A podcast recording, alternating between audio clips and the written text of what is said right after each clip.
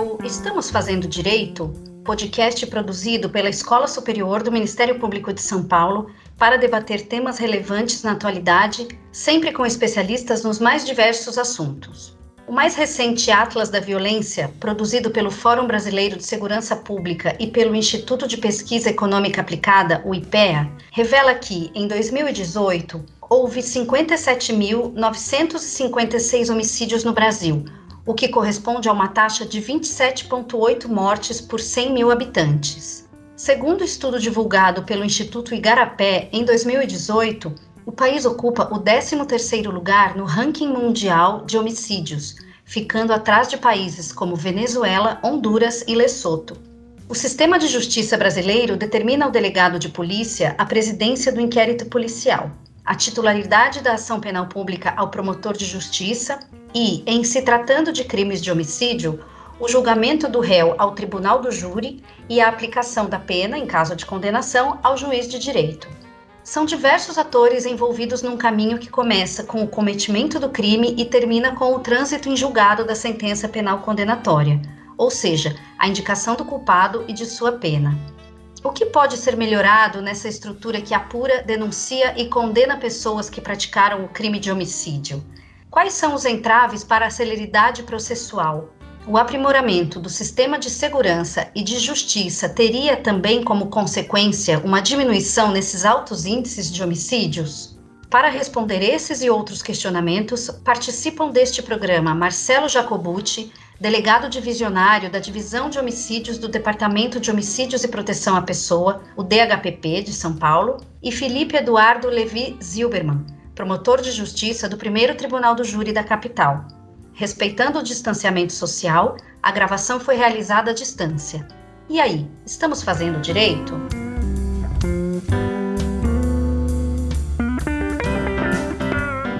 Olá a todas e a todos. Eu sou Aline Rieira, assessora de comunicação da Escola Superior do Ministério Público de São Paulo, e hoje tenho a honra de conversar com o Dr. Jacobucci e com o Dr. Felipe.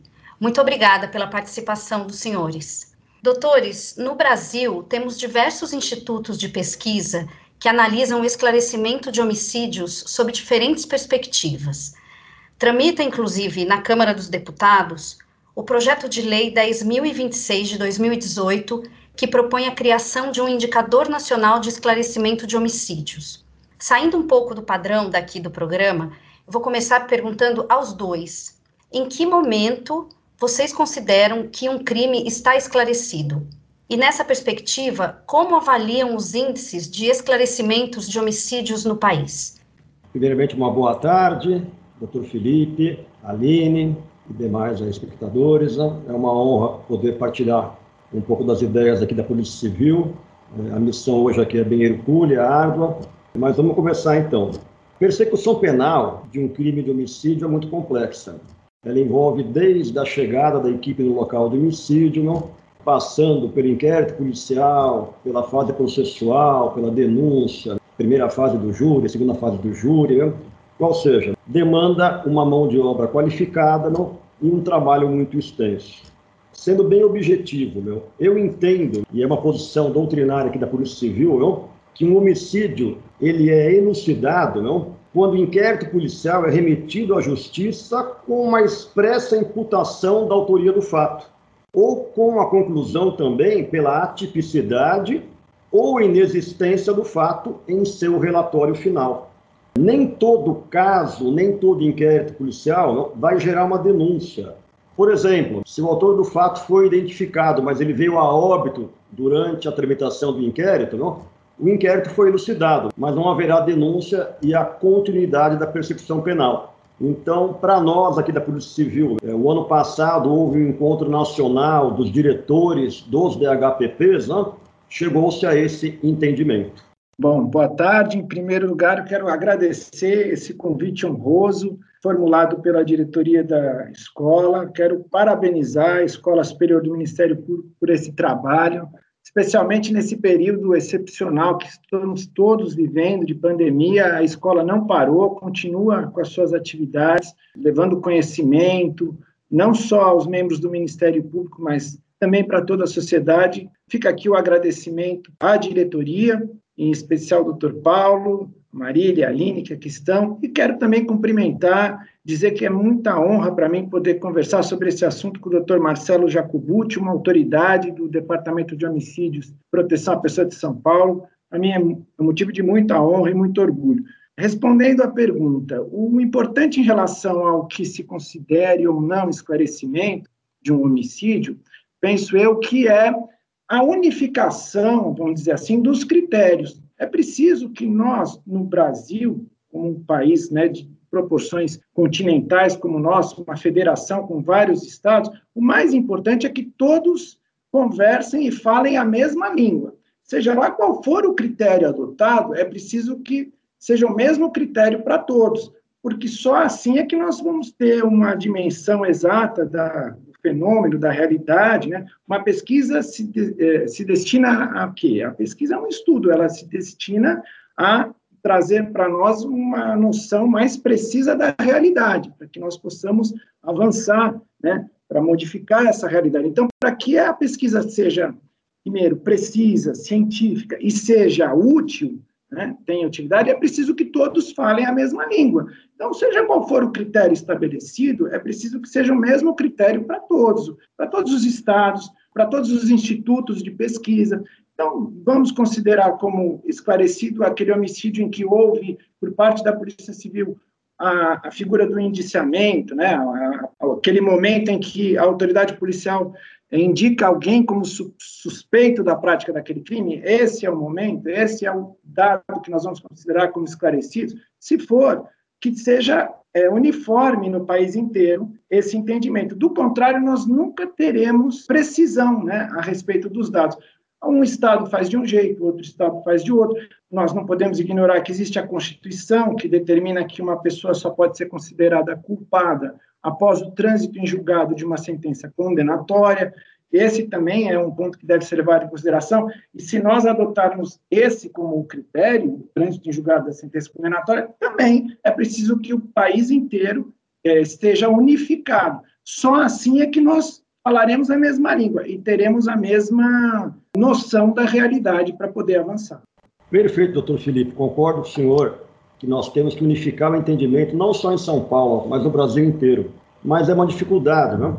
Primeiro, para a interlocução com outros estados, não? há uma dificuldade muito grande, não? mas acho que isso não é o entrave principal. É, a outra pergunta que eu acabei não respondendo, não? É, como é que eu avalio os índices? Eu trabalho no mundo real. O mundo ideal seria que nós tivéssemos 100% de casos esclarecidos, não?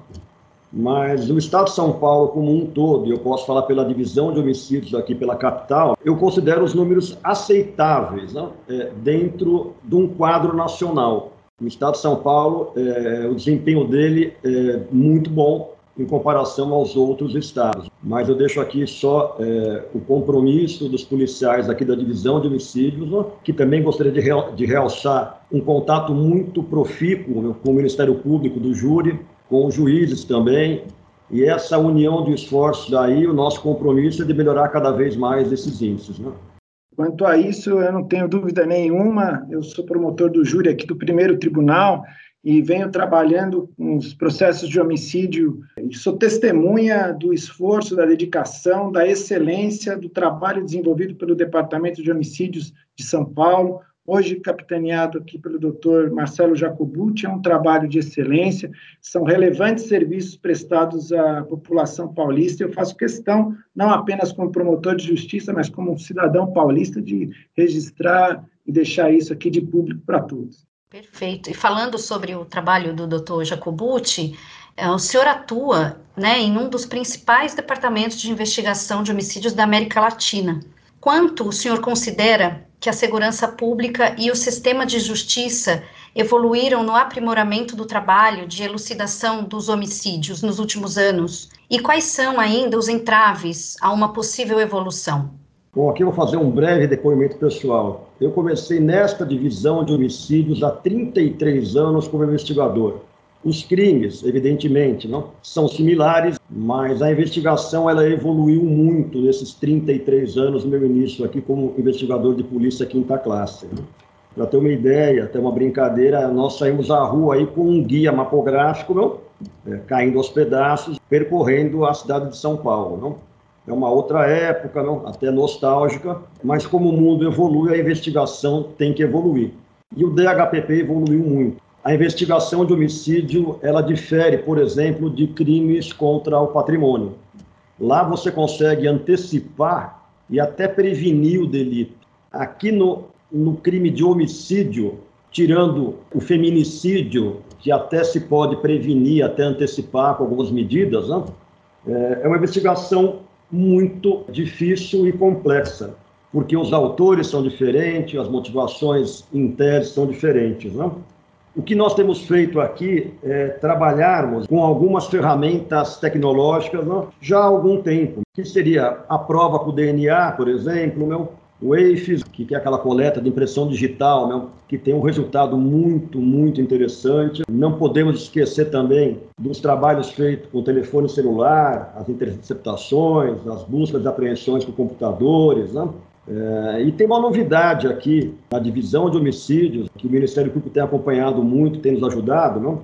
que é num caso específico da favela Paraisópolis, daquela comunidade, em que nós aqui da divisão de homicídios com o setor de perícia estamos criando não, um programa que fará a reprodução simulada digital daquele evento. E essa investigação inicial, esse paradigma, o nosso objetivo aqui da divisão é colocar em todas as investigações, né?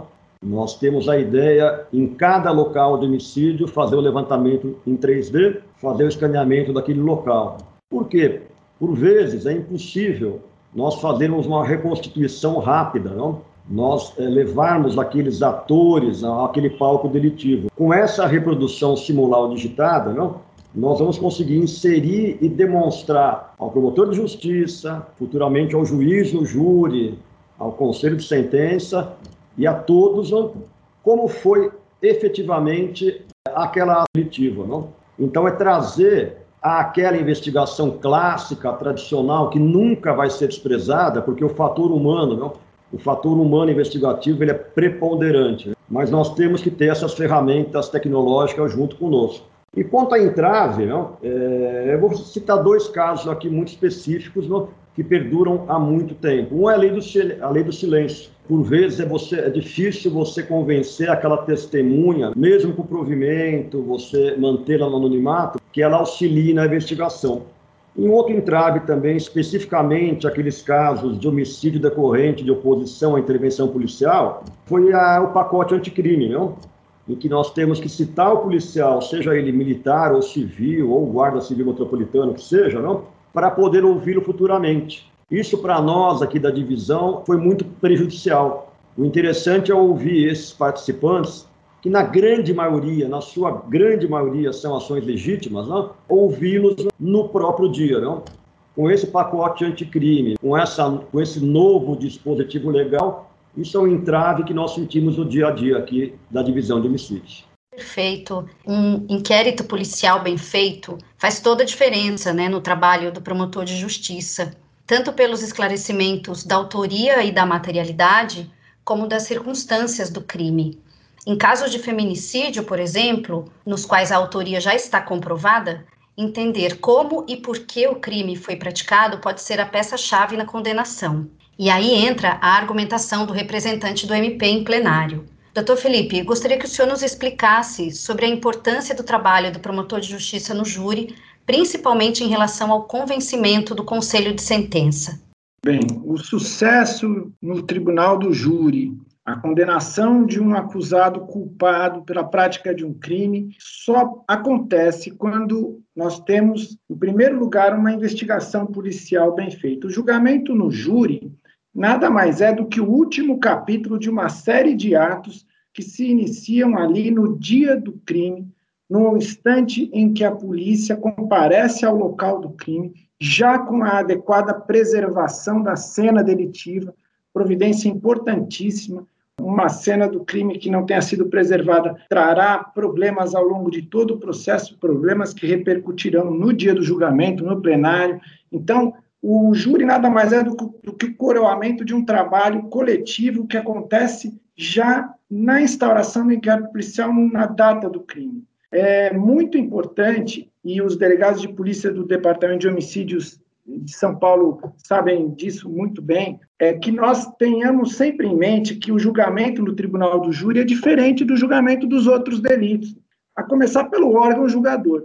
Enquanto todos os crimes são julgados por um juiz tocado, concursado, o homicídio ele é julgado por sete pessoas da população, são sete jurados, são sete pessoas leigas, que não têm, no mais das vezes, nenhuma formação em direito. Então, é preciso traduzir em miúdos toda a prova do processo, tudo que foi coligido, tudo que foi produzido na investigação e ao longo da instrução criminal, de uma maneira bem simples, objetiva, didática, para que as pessoas consigam entender. E, como você bem salientou, Aline, num crime de feminicídio, em que, no mais das vezes, a autoria é conhecida, o autor, no mais das vezes, é confesso, ele admite o crime, o que se discute no plenário são as circunstâncias do fato. O agente sempre procura, nesses casos, por conta desse sentimento estrutural de, de machismo, de possessividade, atribuir a habilidade é, do crime à própria vítima. No mais das vezes, nesses julgamentos, a defesa acaba invertendo os papéis e a vítima é apresentada perante os jurados como culpada, responsável pela própria morte.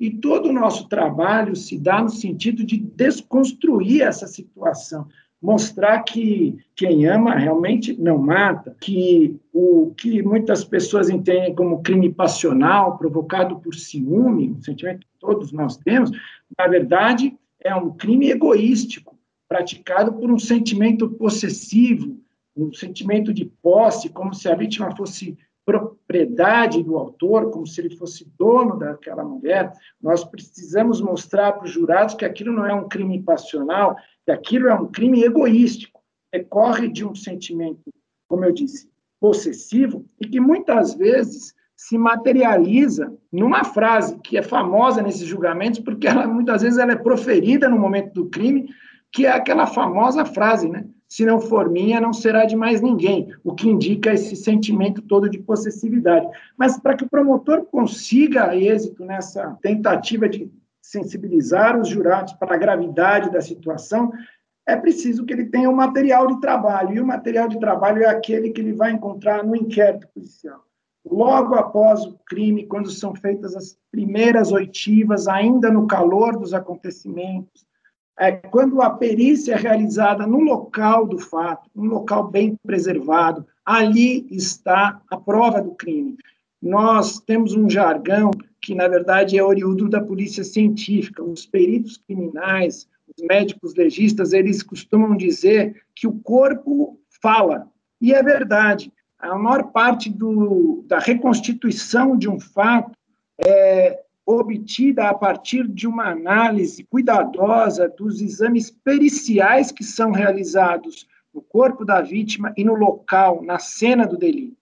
Então, todo o trabalho do Ministério Público em plenário nada mais é do que mostrar aos jurados, que são pessoas da população, pessoas comuns, do povo, que são sorteadas, o trabalho desenvolvido desde o primeiro momento pela investigação. Quando a investigação é boa, o resultado é certo. Às vezes nós não conseguimos, infelizmente, pela nossa deficiência, às vezes até pela dificuldade que nós temos de, de comunicação, às vezes nós não conseguimos, mas todos os esforços são no sentido de demonstrar as circunstâncias, porque, como você bem disse, a autoria muitas vezes é conhecida, mas o reconhecimento das circunstâncias agravantes e atenuantes é o que irá determinar a diferença entre a prisão e a liberdade do assassino. Que pode ser resumida em justiça, né? A justiça ser feita ou não. O Fórum Nacional de Segurança Pública divulgou no ano passado que a maioria dos policiais civis e militares assassinados por criminosos no Brasil em 2018 é negra. Além disso, o Atlas da Violência de 2020 aponta que 75,7% das vítimas de homicídio em 2018 eram negras. Doutor Jacobucci, como o senhor avalia esses dados? Avalio de uma forma alarmante. Essas vítimas não são só negras, não? mas também de um baixo poder aquisitivo e muito mais vulneráveis, que por vezes vivem nas comunidades e comunidades essas que têm uma preponderância, uma atividade muito forte do tráfico de drogas. Né? Muito jovens, e eu tive é, contato com esse levantamento, eu analisei bem profundamente, não? É, muitos são jovens, é, de 16 até 25 anos, não? e eles são utilizados como verdadeiros soldados deste tráfico. Então, une-se, então, é, um outro crime correlato, que é o tráfico de drogas, não? e com o seu homicídio é, como consequência por muitas vezes. Há um projeto que deve ser levado ao governador até o final do ano, não? Com a criação de uma nova delegacia aqui na divisão de homicídios. Essa delegacia ela vai trabalhar basicamente com crimes cometidos não? por membros de facções criminosas e contra membros de facções criminosas, englobando em uma das suas atribuições não? os denominados tribunais do crime. Também nessa delegacia nova, né, o combate da divisão vai ser quanto à lavagem de dinheiro que esse tráfico ele movimenta, não? Então nós temos aqui o objetivo de esclarecer o homicídio e desbaratar essa quadrilha, fazer um trabalho mais complexo, objetivando combater também aqui na divisão de homicídios o, o crime organizado. Eu entendo que criminoso não tem cor. Eu fui delegado operacional durante seis anos do GOI e eu sempre orientei os policiais a falar a atitude é suspeita, não o indivíduo.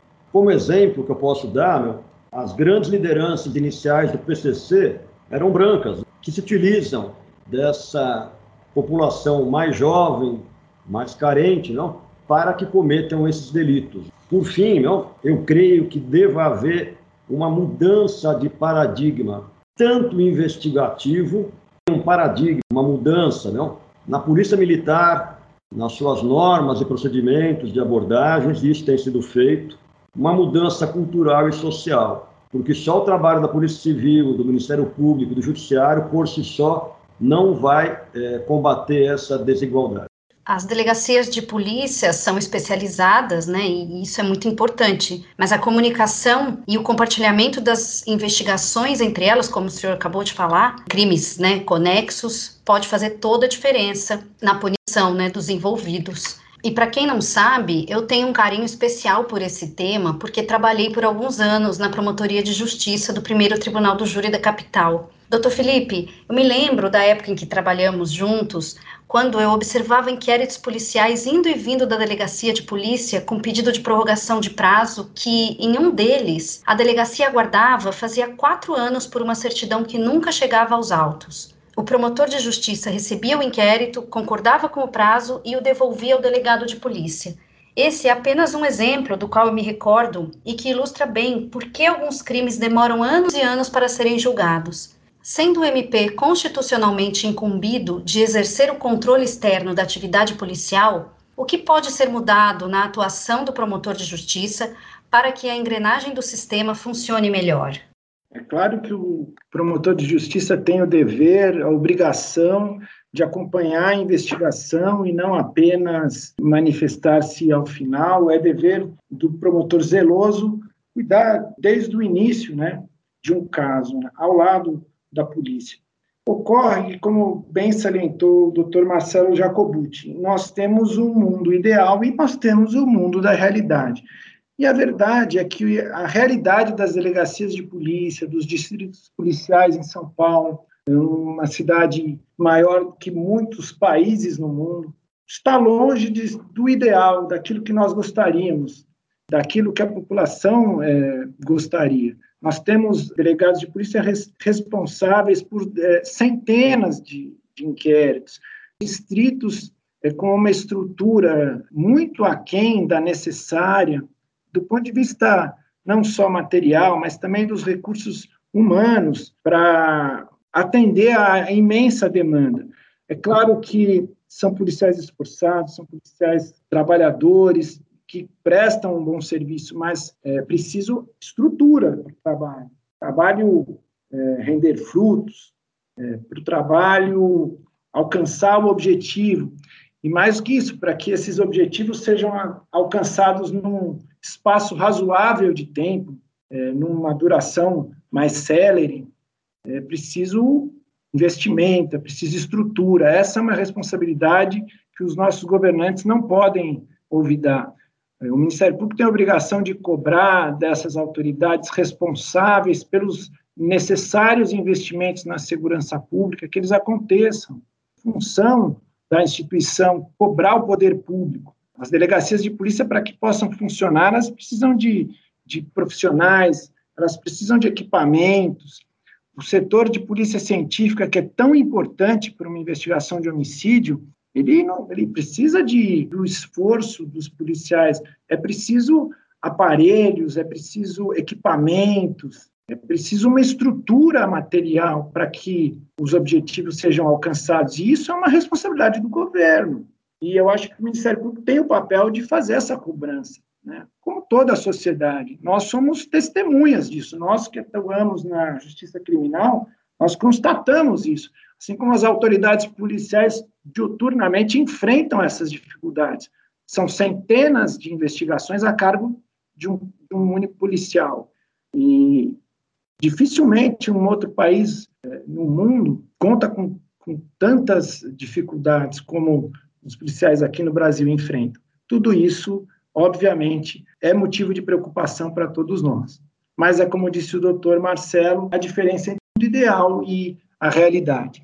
Então, é, dentro do que é possível, dentro do que existe hoje, do, da estrutura existente hoje, que também é insuficiente, tanto no Poder Judiciário como na magistratura, como você bem disse, Aline, você que trabalhou conosco lá no júri, e eu me lembro que quando você estava lá, nós éramos 16 promotores, hoje nós somos oito. Mas a nossa estrutura foi reduzida pela metade lá no primeiro tribunal do júri. Isso trouxe consequências para o trabalho, para o serviço. Então, é preciso uma estrutura melhor para que o trabalho também se desenvolva de uma forma melhor. Doutor Felipe, obrigado pelas palavras. O senhor retratou bem a nossa realidade. É uma realidade difícil, mas eu falo que o policial é, ele tem que trabalhar é, independente meu, é, de fatores externos. A nossa vocação tem que falar mais alto. O que eu posso trazer também de novidade, meu, é, até para o doutor Felipe, meu, os demais promotores, os juízes, né? Em janeiro, nove delegados novos virão para cá para agregar um trabalho. Nós receberemos também, não, investigadores, escrivães, né?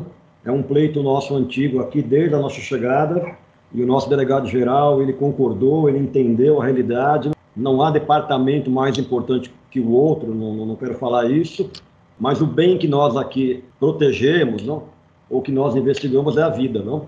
Então não há bem maior. Então com essas mudanças, não, é, é, chegada de policiais, não, e essas inovações que eu falei já anteriormente, é, principalmente quanto ao trabalho de levantamento de local de homicídio, é, o doutor falou muito bem, né, que o corpo fala, não? Se me permite, o local de homicídio também fala. O entorno do local também ele é muito importante. Então, com policiais novos aqui, não? para que trabalhem diretamente no atendimento dos locais de homicídio, eu tenho a plena convicção não? que a qualidade do trabalho aqui já feito vai ser muito melhor, não? Esse é um compromisso que nós temos aí com a Delegacia Geral, não? E essa divisão aqui realmente ela prepondera sobre as demais, é, não em virtude só dos policiais que aqui estão, mas pela sua é, missão precípua, que é desvendar os crimes né, contra a vida. Ótimas notícias, doutor Jacobucci. E, doutores, falando sobre esse trabalho articulado e indo um pouco adiante, como o MP, a polícia e os órgãos de segurança deveriam atuar não só na perspectiva do autor do fato criminoso, mas principalmente nas famílias, filhos, companheiros das vítimas de homicídio? Existe essa interlocução entre a atuação da polícia e do MP e a rede protetiva, que tem por finalidade o acolhimento das famílias das vítimas e também das vítimas de tentativa, principalmente quando se trata de tentativa de feminicídio? Sem dúvida, Aline. O caminho é a união de esforços, é a atuação conjunta, tanto entre o Ministério Público, a Polícia Civil, nós, da Promotoria do Júri, temos uma relação de irmandade com o Departamento de Homicídios, uma, uma interação muito profícua, que tem trazido bons frutos para o trabalho, assim como também com a Polícia Científica. E sim, o amparo à família da vítima é uma das principais preocupações das duas instituições. Me sinto à vontade a falar pelo Ministério Público, mas até mesmo pela Polícia Civil, porque sei que o programa de testemunhas, de proteção a testemunhas, por exemplo, da Secretaria de Justiça, é conduzido no Departamento de Homicídios. É, os primeiros atendimentos aos familiares são prestados logo após o fato, pelo delegado de polícia, quando está investigando o crime. A polícia é a primeira a chegar, não só na cena do crime, mas é a primeira a ouvir os relatos das pessoas envolvidas, dos familiares. Nós, no Ministério Público, também temos uma, uma interlocução permanente com os familiares, o encaminhamento para atendimento psicológico quando necessário, nos casos graves. Nós temos o trabalho desenvolvido pela Promotoria de Violência Doméstica, que também é extensivo aos casos de tentativa de feminicídio, em que a vítima sobrevivente é, precisa continuar a vida, seguir em frente e precisa de apoio psicológico. O homicídio é um crime que deixa viúva, deixa órfãos. Essas pessoas também são amparadas a partir desse momento em que o fato acontece, com os encaminhamentos necessários na promotoria da infância. Enfim, o caminho, como eu sempre digo, eu pauto a minha conduta profissional por essa máxima, é da união de esforços. E, felizmente, aqui em São Paulo, nós temos essa união de esforços com o Departamento de Homicídios da Polícia de São Paulo. O doutor Felipe ele respondeu é, de uma forma muito completa, muito ampla, adentrando em alguns programas né, que o DHPP, junto com a, Secretaria da Justiça né, e também com o Ministério Público, tem é, é já há algum tempo. Né. O doutor falou do Provita e nós temos também o Convida. Não? São dois programas diferentes aqui do DHPP, é, em conjunto com os demais órgãos aí de segurança, com a Justiça, com o Ministério Público. Esses programas aí, eles dão um anteparo, um resguardo para aquelas testemunhas, né? vítimas de tentativa de homicídio, de feminicídio tentado. Nós vemos que hoje há uma grande inversão. O autor do crime, quando encarcerado, ele tem muito direito e ele tem poucos deveres, né? Creio eu que nós devemos ter um olhar mais aí aprofundado para essas vítimas que sobrevivem a esses atos cruéis, bem como o seu entorno familiar. Eu trago aqui é, a baila né, um projeto que eu presenciei quando era titular de Barueri, a comarca de Barueri, e que foi feito um trabalho preventivo de violência doméstica que se chamava Homem Sim e Consciente também aqueles companheiros, maridos, namorados que praticavam violência doméstica, eles participavam de sessões é, de terapia, faziam um trabalho em conjunto, não? E nós vimos ali em Barueri, não, num curto espaço de tempo, a diminuição é, dos crimes ali de feminicídio. É um exemplo é pequeno que eu estou dando aqui, não? É, que em outras comarcas também já estão implantadas, mas que pode servir para nós aqui também como uma outra ideia, com outros projetos, né? que nós possamos em conjunto, meu, doutor Felipe, eu, os demais promotores, demais delegados aqui da divisão, né? que nós possamos realmente sairmos um pouco da teoria e irmos mais para a prática, porque eu vi que isso funciona, não? e vejo hoje aqui no DHPP que tanto o Provita como o Convida, eles são de extrema importância. Perfeito. É, nós chegamos ao fim do programa e antes de terminar, eu gostaria que os senhores me respondessem o seguinte: estamos aprimorando cada vez mais a persecução penal nos crimes de homicídio? Estamos fazendo direito? Eu não tenho dúvida nenhuma, Aline, de que nós estamos melhorando a cada dia, mas que temos muito que melhorar.